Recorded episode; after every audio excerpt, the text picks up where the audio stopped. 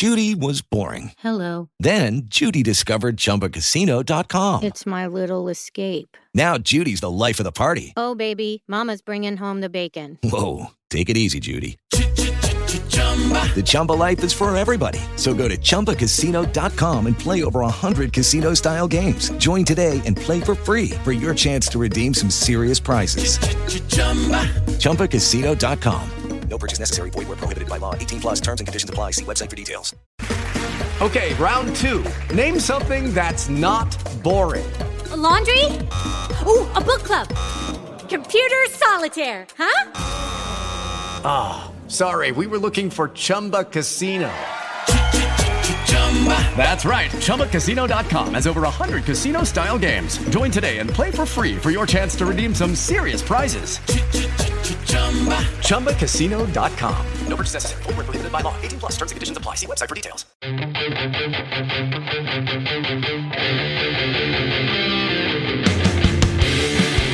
Hola, bienvenidas, bienvenidos a Productividad y Medicina, el podcast sobre productividad para médicos y para todos los demás.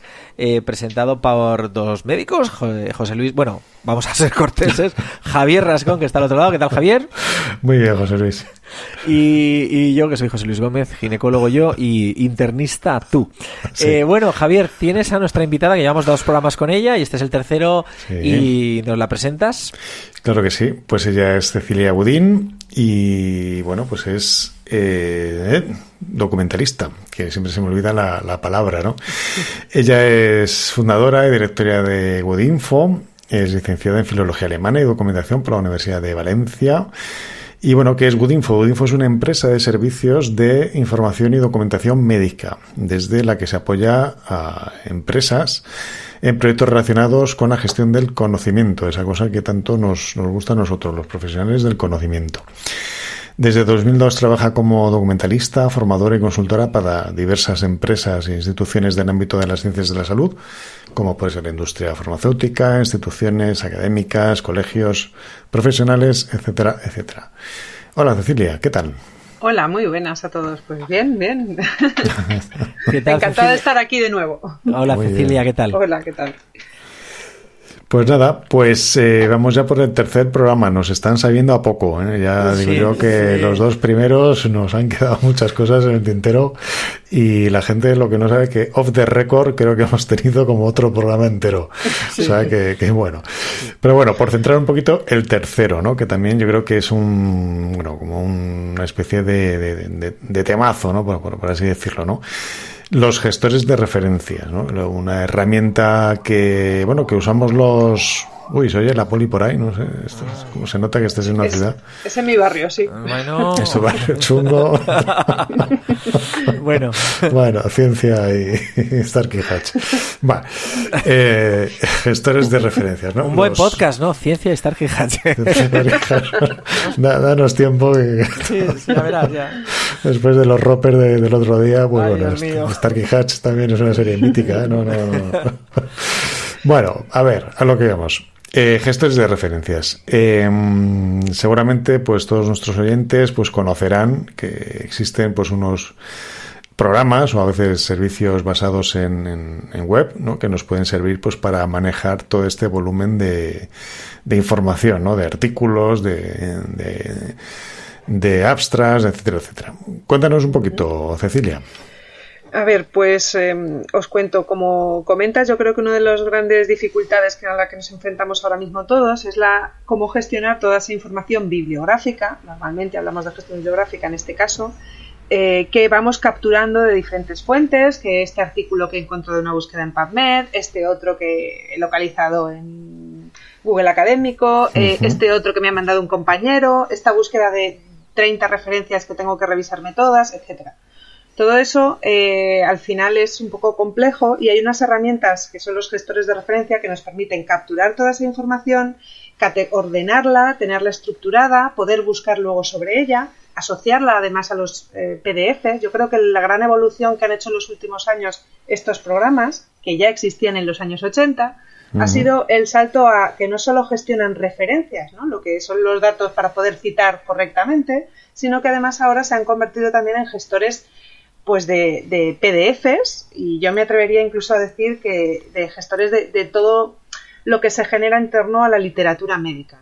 ¿no? Y bueno, pues eh, al final yo creo que son programas, o sea, son programas, ¿vale? Es un tipo de software que nos ofrecen agilidad, coherencia y la posibilidad de que dejemos de centrarnos en cómo se cita un artículo para centrarnos en el contenido ¿no? del mismo. Yo personalmente, bueno, no sé si hemos hablado, si hemos hablado de papers, ¿verdad? En, el, canal. Pero vamos, yo, yo sé que tú, pues dices que con buen criterio que es que ofrece mucho más, pero yo, yo el día que descubrí que yo estaba escribiendo en Word y había integrado eh, papers, que es el que usaban en ese momento cuando escribía el artículo aquel, que le daba una tecla y me creaba la bibliografía, o sea, yo no lloré.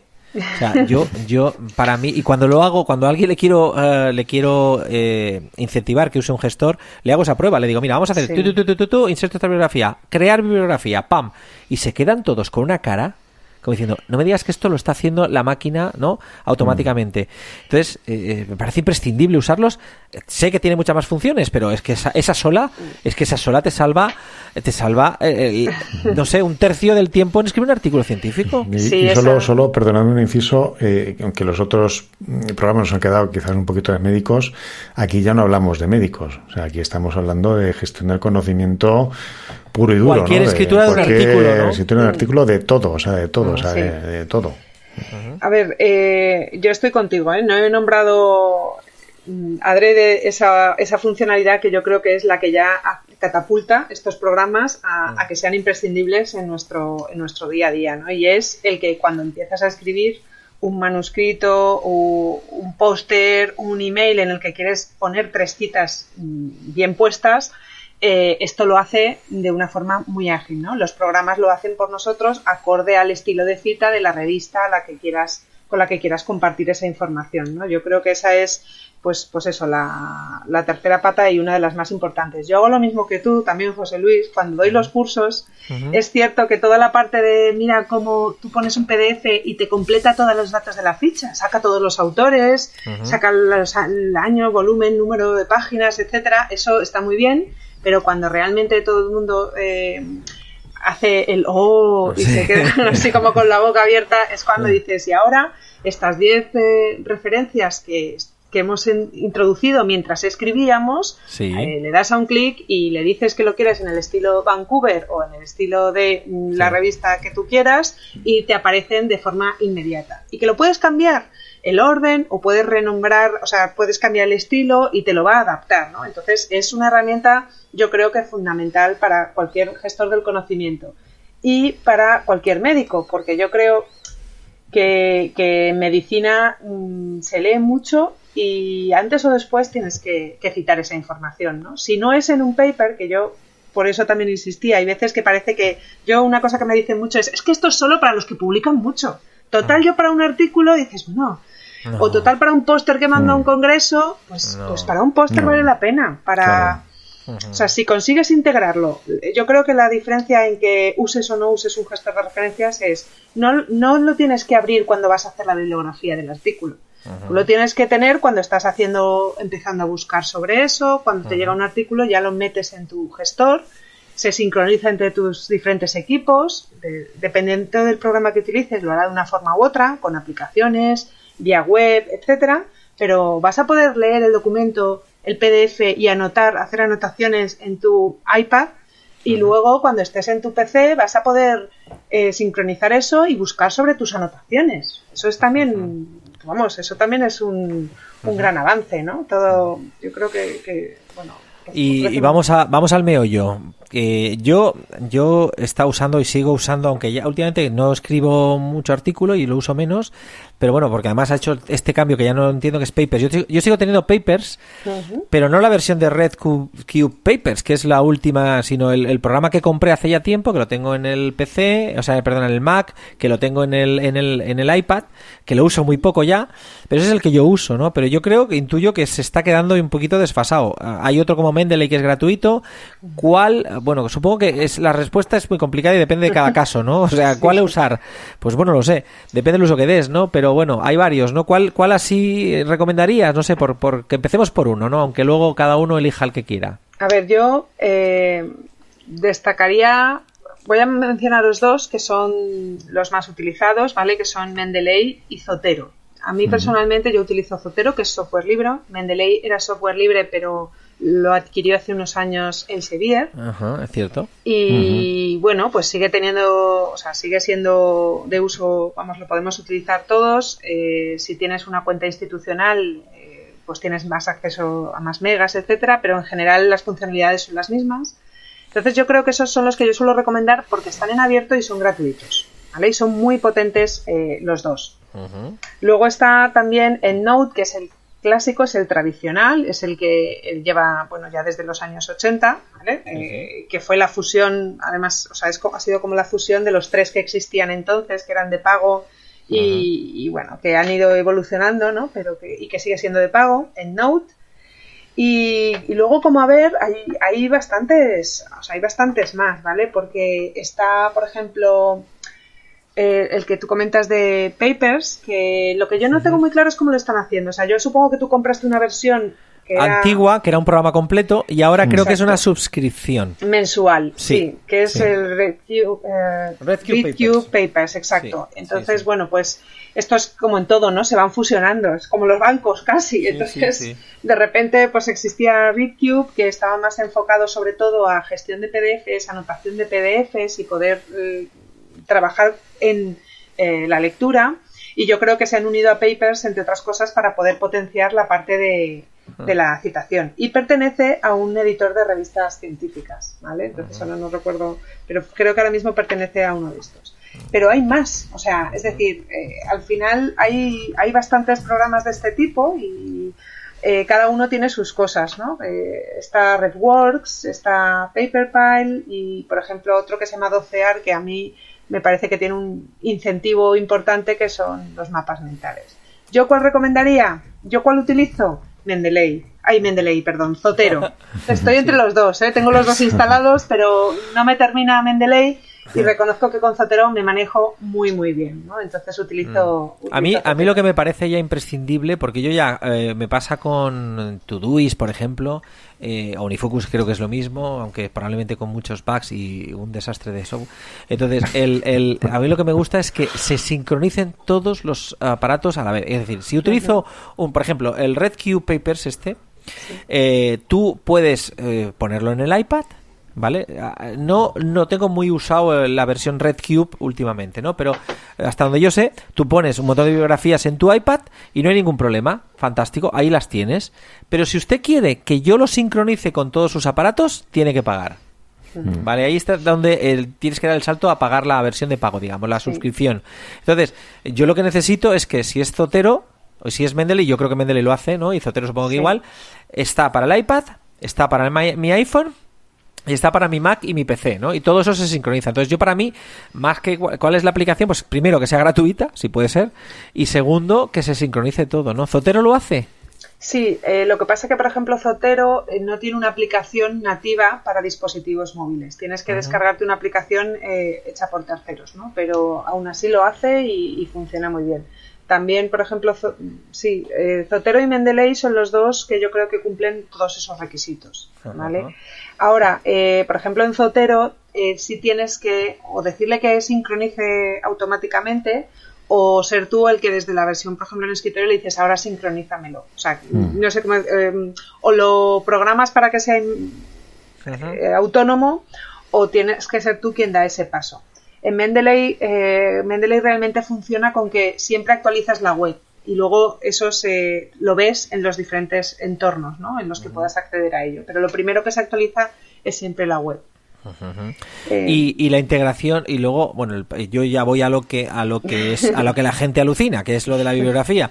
O sea los dos eh, con el Word los dos se sincronizan eh, se, se, entienden estupendamente con Word tanto Mac como PC no Zotero y Mendeley porque yo creo que Mendeley se, añade una extensión después no para en Word para poder trabajar justo, se añade, eh, se añade un complemento, creo que lo llaman, o el complemento es, perdona, cuando tú instalas el programa, normalmente lo que haces es instalar o tener por un lado lo que es el programa instalado en local, tener la cuenta en la web y luego normalmente instalas un, un complemento en tu navegador, el que mm. utilices, de, ya sea Safari o ya sea eh, Chrome o Firefox o quitando Explorer, claro, bueno, pues el resto sí funciona.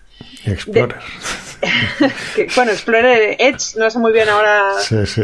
La cuestión es que tú instalas un o sea, instalas tres cosas: el programa, un complemento en el navegador y un complemento en Word. Y ese complemento en Word, que es como una barrita de, herramientas, eh, en Word o en Word de Mac.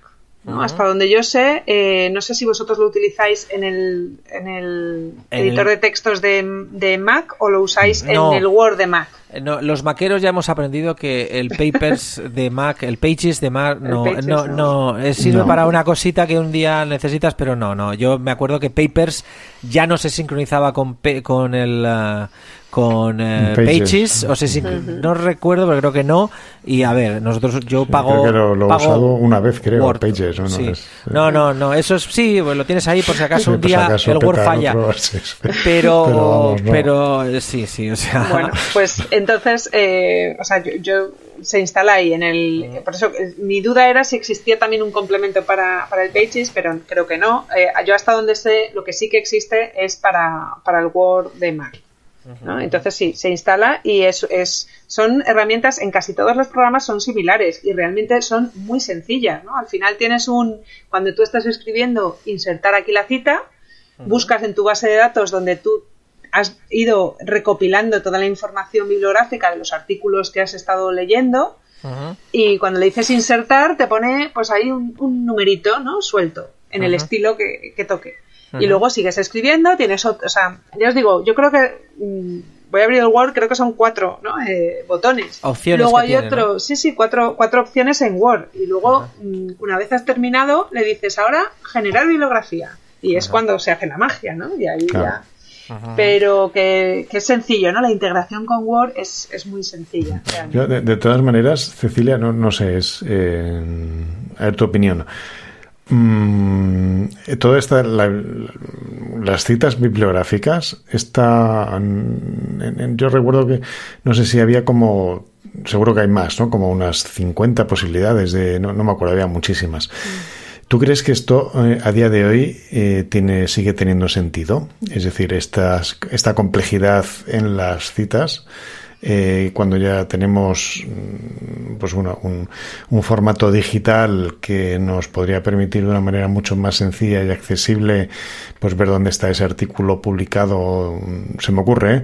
porque me parece que es como que estamos intentando arrastrando eh, cosas del Pleistoceno, ¿no? No sé, ¿eh? Pregunto. A ver, eh, yo estoy contigo. Estamos arrastrando eh, cosas del Pleistoceno, pero simplemente como el hecho de que las revistas se publiquen por, por números. O sea, en un entorno digital donde hay muchas revistas que además hacen el online first, o sea, si esto es online primero y tienes un número semanal, ¿de qué estamos hablando? Claro. De que cada día publicas un artículo. ¿Tiene sentido que sigamos hablando de el volumen 37, o sea, el número 3 del volumen 37, pues no lo mm. sé. Y, en la, y la página, que son cuatro o siete páginas, claro, que es lo que necesitamos para citar, yo estoy contigo. Eso quizá está pasado. Pero, eh, de hecho, existe el DOI, que es el identificador digital para este tipo de documentos. Pero bueno, yo no sé, aunque es un código y es un enlace que nos lleva a una página que además nos permite llegar al documento final, yo mi sensación es que eso es todavía más difícil. O sea, tú puedes darle una referencia diciéndole a alguien en el, en el número 3 del, de este, del, del último volumen del Fertility and Sterility, ahí lo tienes. Hay un artículo de esto que verás. Pero eh, pretender darle a alguien el DOI Sí, no, no, es eh, complicadísimo. Es complicado, por eso creo que lo mantenemos. ¿eh? O sea, yo creo que es sí, es del Pleistoceno, pero se mantiene un poco por, por tradición y porque sea acorde a personas y no a máquinas. Claro. Yo, yo si me permitís, eh, no sé si lo hago mal o no, pero yo lo que estoy haciendo últimamente que me funciona, pero no, te, no os imagino. Yo, a ver, voy a divagar un poco, aportar lo mío, ¿vale?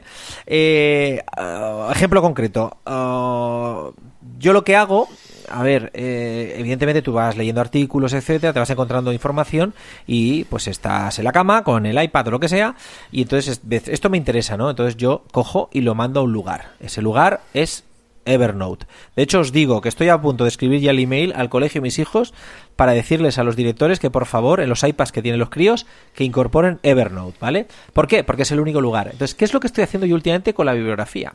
Yo lo que hago es, lo mando a Evernote. Hay un PDF que me interesa, lo mando a Evernote. Y lo etiqueto. Lo etiqueto. O sea, estoy haciéndome una especie de mi gestor de bibliografía particular. Lo digo porque tú eh, Cecilia, pues nos has contado que esto no solamente es para generar la bibliografía y que tú digas que bien, uh, me lo ha hecho, y me lo han rechazado en el JAMA y lo voy a mandar al New England y entonces el formato es distinto, pero yo no lo voy a hacer, lo haces tú, que para eso eres el ordenador, ¿no? Perfecto, sirven para gestionar más. Esa gestión, yo te lo digo porque yo aporto, es, eh, es, es, en Evernote, porque lo etiqueto. Entonces, por ejemplo, hace poco he dado una charla, a mí me llaman de vez en cuando, pues para dar charlas sobre redes sociales y medicina, ¿no?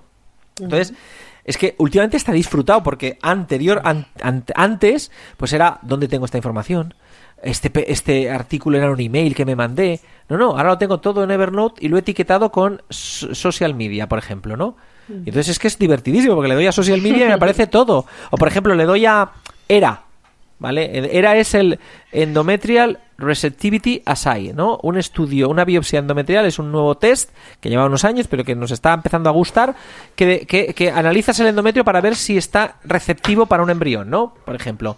Pues yo qué hago? Lo que me va llegando lo pongo como era. Entonces, me está... ¿Sabes qué pasa? Que, que pruebas una tecnología, un, un, una aplicación, etcétera, y luego yo siempre es como el amor de mi vida. O sea, yo puedo tener una canita al aire, pero yo vuelvo a ver Note porque digo, eh, sabes, cuando tú hace, di una charla ayer en la Complutense sobre redes sociales. Pues mira, la última semana simplemente me la pasé dándole antes de escribir lo que antes de los yo utilizo Prezi antes de presentarla lo que hacía era meterme en mi Evernote que me da igual en el iPad que me da igual en el ordenador le daba a esa etiqueta y de toda la vorágine que tenga en Evernote me lo iba metiendo ahí dentro, ¿no? Y con los papers hago un poco igual. Eh, eh, no sé, es lo que yo aporto a esto. Ahora, cuando me ponga a escribir, evidentemente esos PDFs los selecciono, los meto en papers, que es el que yo tengo aquí, o probablemente empiece a trastear Zotero y Mendeley. Mendeley también lo tengo instalado.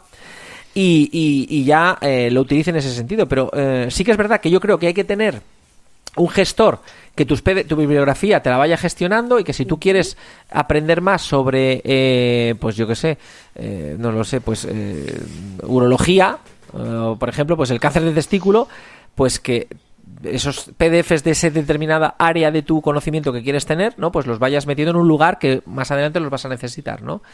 Pero no sé si soy un hereje, pero uso, uso, Evernote para esa función. Me estoy dando cuenta y me, y me va bien, ¿eh? a ver, yo creo que, que es que cada uno tiene su flujo de trabajo y tu flujo de trabajo pasa por Evernote, que es la herramienta eh, que tienes instalada, que se sincroniza entre todo y que dominas. Entonces, en el momento tú mm, integras eso en tu flujo, que además centralizas muchos tipos de información, porque eh, tú en Evernote no tienes solo PDFs, eh, entonces al final Mm, es para ti esa es la solución, ¿no? Y yo estoy de acuerdo con eso. Lo que pasa que para cuando tienes que gestionar, por ejemplo, mucha o sea, eh, mucha bibliografía y citarlo, vas a tener luego que irte a un programa para que te agilice esa otra parte. Ah, entiendo. yo es que no sé si me explico. Yo creo que el problema, hmm. eh, igual que creo que no hay una herramienta que sea la solución a nada. O sea, si tú esa hmm. herramienta no la integras en tu flujo de trabajo, no va a ser más que un estorbo, sea cual sea. Entonces, eh, lo mejor de todo, o sea, y a mí me pasa a veces que me, que me frustra mucho cuando empiezo a probar nuevas eh, aplicaciones para algo, ¿no? Entonces ah. es, ah, pues ha salido otro programa. Y al final hay veces que dices, si es que yo lo que necesito no es otro programa. Yo lo que necesito es sacarle, o sea, realmente exprimir el que tengo ya. o sea, no, no, sé si porque eh, cuando empiezas a trabajar con uno y, cuando tienes una necesidad real con, con, ese programa, es cuando vas descubriendo nuevas funcionalidades que te, que te que, que, hacen que te enamores todavía más, ¿no? yo creo que es un poco la idea. Pero yo, yo, no diría que eres un hereje, lo que pasa que, que sí creo yo sí, yo sí lo digo. Tengo confianza.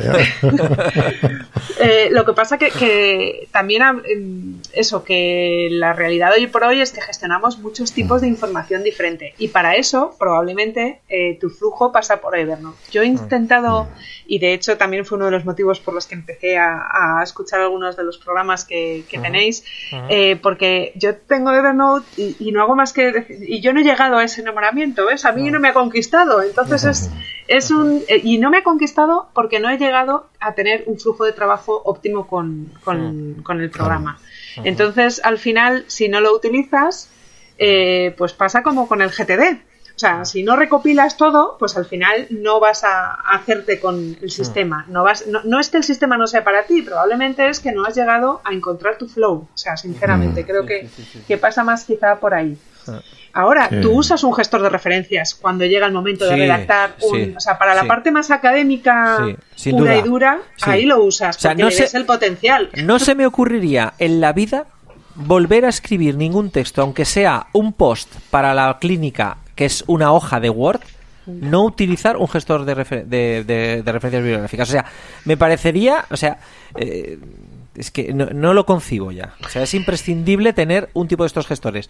Y en todo caso, lo que sí que hago es tener algún sistema, Evernote o lo que sea, para gestionar. O sea, lo que sí que hay que tener es cualquier profesión. Es que yo creo que cualquier día trabajado el conocimiento de cualquier área un poco de, de con intelectual que tenga que desarrollarla, gestión, PDF es el sistema estándar de difusión de la, de la información científica, digamos, de cualquier ámbito, y ahí sí que tienes que tener algún tipo de sistema.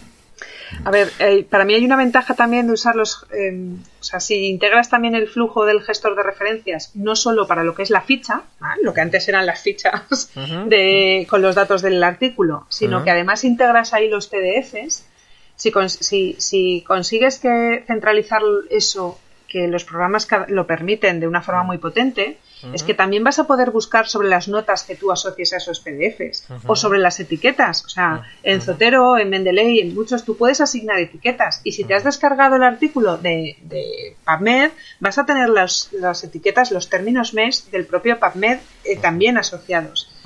Mm, tú puedes asignarles eh, códigos de colores también a los artículos, en, por ejemplo, en Zotero, ¿no? Entonces, al final, eh, insisto, yo creo que muchas veces no nos tomamos el tiempo de, de, de llegar a manejar un programa con fluidez. Y eso pasa con Word mismamente, ¿no? O sea, mm, muchas veces lo usamos, a un 20% y dices, Ni eso. esto, vamos. Sí, sí, sí, Yo ahora no hago un documento de Word sin utilizar los, mm, los, los formatos, ¿no? De párrafo. Porque cuando luego haces un índice, cuando haces tal, cuando cambie, decides que quieres cambiar la letra, es todo mucho más rápido. Pero me ha costado, o sea, es algo... Mm, a lo que me ha costado llegar más de lo que me hubiera gustado, vamos. Entonces yo creo que esto también pasa con estos programas. Yo creo que aquí se, plantean o sea, muchos temas también en, en paralelo, ¿no? Que, es, es, muy interesante. O sea, porque por un lado, eh, José Luis dice, bueno, yo sí soy hereje, ¿no? Eh, eres un poco hereje en el fondo porque mm, si hablamos ya de metodología productiva o hablamos de que hacemos GTD o intentamos hacer un pseudo GTD, Claro, no tiene sentido, desde el punto de vista más ortodoxo, tratar cada input de la bandeja de entrada te llegue de una manera distinta, ¿no? Es decir, para optimizar lo que es tu flujo de trabajo y tu paz mental, ¿no? Si estás dentro de un artículo, esto ya lo meto en Evernote o lo meto en el gestor de tareas o lo meto en un sitio, ¿vale?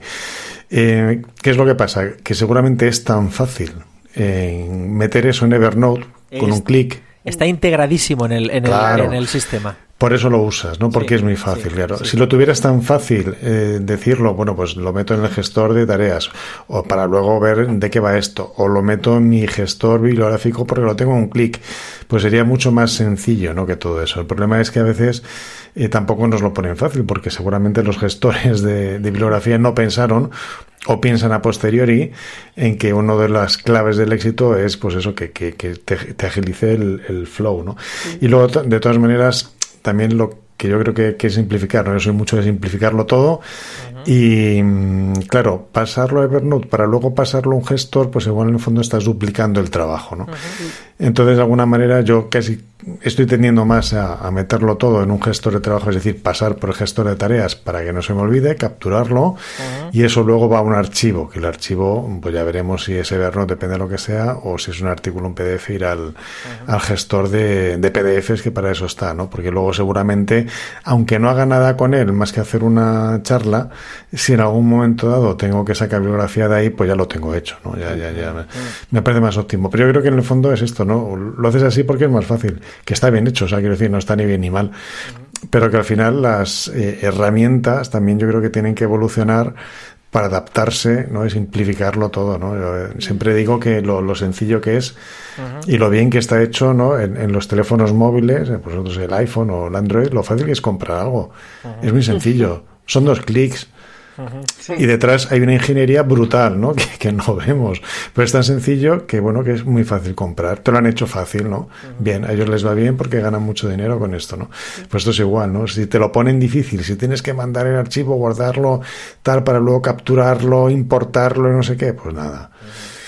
Yo creo que una, una también de los puntos en los que han ganado los gestores de referencia bibliográfica desde que han aparecido los de software libre y desde los últimos años ha sido en usabilidad, ¿no? que también Claro. tiene un poco que ver, o sea, aunque están muy lejos de, de estar tan integrados con otros flujos de trabajo, pero tiene más que ver con nuestra apreciación personal. Pero aunque eso está, está lejos, la realidad es que ahora, si te instalas el web importer, este que tienes el enlace en la web, tú estás en PubMed y directamente dices, anda, esto ah, descárgamelo. Y ahora ya tienen una funcionalidad que es, y búscame si está el PDF en abierto eh, en internet. O sea, si está en el PDF en abierto, me lo descargas también. Claro. Y luego te renombran los PDFs y en, en base a los metadatos. Entonces, el PDF que te has descargado, que era el J7 27.4, Sí. eh, Sí, sí, le pone un nombre de fichero con el título y con el autor y con el año. Y entonces cuando, bueno, pues, pues todas Es estas brutal, cosas que parecen, o sea, yo a veces lo pienso y dices, madre mía. O sea, si yo cuando hice la carrera, o sea, lo de hacer la bibliografía era una cosa Una tortura. Mm, Vamos, mm, Bueno. horrorosa. O sea, era un sufrimiento aquello impresionante y ahora ya no es solo el hacer la bibliografía, es también todo lo asociado que hay ahí, ¿no? Entonces, bueno, y pues yo todavía creo... eh, usábamos probablemente ya algún algún ordenador, pero o sea, los que usaban la máquina eh, con el Tipex y las estas para escribir toda la bibliografía, o sea, es que no sabemos de dónde venimos. Yo, yo de todas no, formas, no. eh, Javier, yo sé que tú lo usas, Scrivener como yo, cuando tenemos que escribir un artículo, no sé si tú lo usas, Cecilia, Scrivener, pero te digo que Papers, una de las principales cosas que me gustaba es que se, in- se integra, integra, claro. con Scrivener. Es que Papers se, se invoca, que dicen ahora, que no sé, si- nunca me acuerdo si la tecla control dos veces o la tecla alt dos veces, pero tú das control dos veces, pap, pap, y te aparece la cajita para que insertes una bibliografía. Y en Scrivener me aparecía. Y en Pages, que es el que tú has dicho antes de Apple, Creo recordar que no. ¿Vale? Era un desastre aquello. Pero en Scrivener sí. Entonces, yo en el momento que algo se integraba con Word y con Scrivener, que era Papers, ¿vale? Desconozco si RedCube Papers, que es la cuando se han fusionado, lo hace, pues era maravilloso. Entonces, lo que no sé si Mendeley lo hace, no lo sé. Eso tengo que verlo. Zotero, no lo sé. Pero, La verdad es que, pero. Scrivener me encantaba la integración con los con el con estos gestores con por lo menos con papers o sea eso es una, una cosa increíble y, Pues- y, eh, eh, no sé si quieres decir algo más sobre los gestores pero yo te tengo que preguntar otra cosa sobre sí. otro tema Vale, adelante.